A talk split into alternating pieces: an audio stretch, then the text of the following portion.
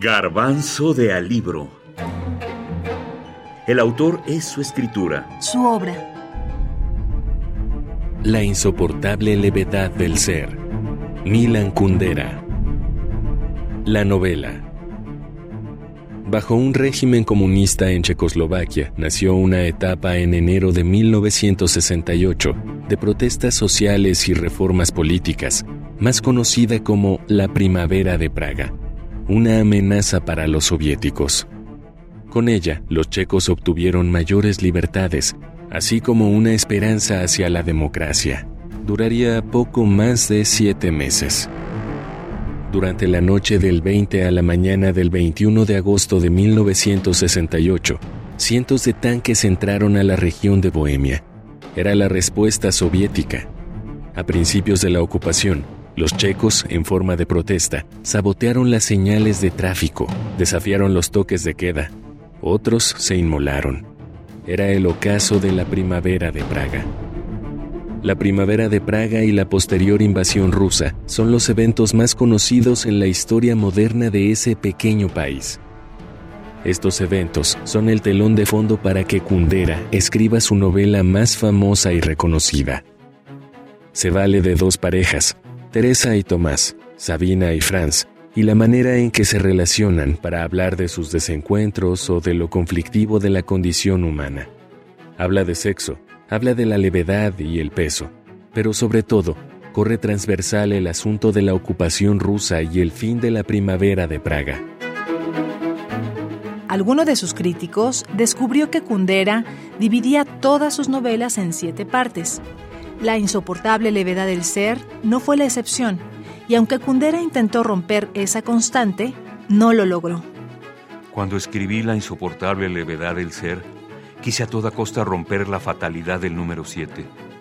No se trata por mi parte ni de coquetería supersticiosa con un número mágico, ni cálculo racional, sino de un imperativo profundo, inconsciente, incomprensible, arquetipo de la estructura a la que no puedo escapar. Mis novelas son variantes de una misma arquitectura basada en el número 7. Son siete capítulos para hablar del amor, de palabras incomprendidas y de la cobardía política, para entregarnos una novela ensayo con digresiones sobre temas más profundos sobre la existencia humana. Pocos saben que el primer título considerado para la insoportable levedad del ser era El planeta de la inexperiencia. Kundera lo explica y nos ayuda a entender a sus personajes. La inexperiencia como una cualidad de la condición humana. Se nace una sola vez, nunca se podrá volver a empezar otra vida con las experiencias de la vida precedente. Salimos de la infancia sin saber qué es la juventud, nos casamos sin saber qué es estar casado, e incluso cuando entramos en la vejez no sabemos a dónde vamos. Los viejos son niños inocentes de su vejez. En este sentido, la Tierra del hombre es el planeta de la inexperiencia. La insoportable levedad del ser fue escrita y publicada en 1984, en Francia, lugar de su exilio.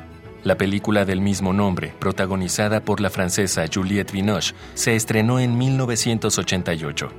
Después de eso, la película, la novela, el autor, fueron conocidos en todo el mundo.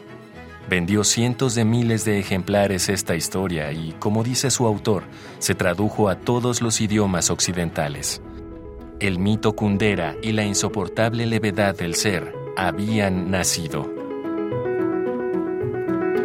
Bueno, es su novela icónica, es innegable, o sea, es el equivalente, pues si hablamos de García Márquez, hablaríamos de 100 años de soledad, yo creo que si hablamos de Milán Kundera, pues sí, evidentemente hay un antes y después de la insoportable levedad del ser, o sea, más allá de, de Juliette Binoche y la película y todo esto, pues es, es un libro que se puede seguir leyendo y uno encuentra nuevos matices, nuevas explicaciones. Es un libro que no pierde actualidad, que tiene muchos rostros, o sea, va mucho más allá de una novela erótica o una novela política, una novela psicológica, y es también en cierta forma un, ensayo, ¿no? Sobre, sobre el peso y la levedad, o sea, Daniel Salinas Basabe, escritor mexicano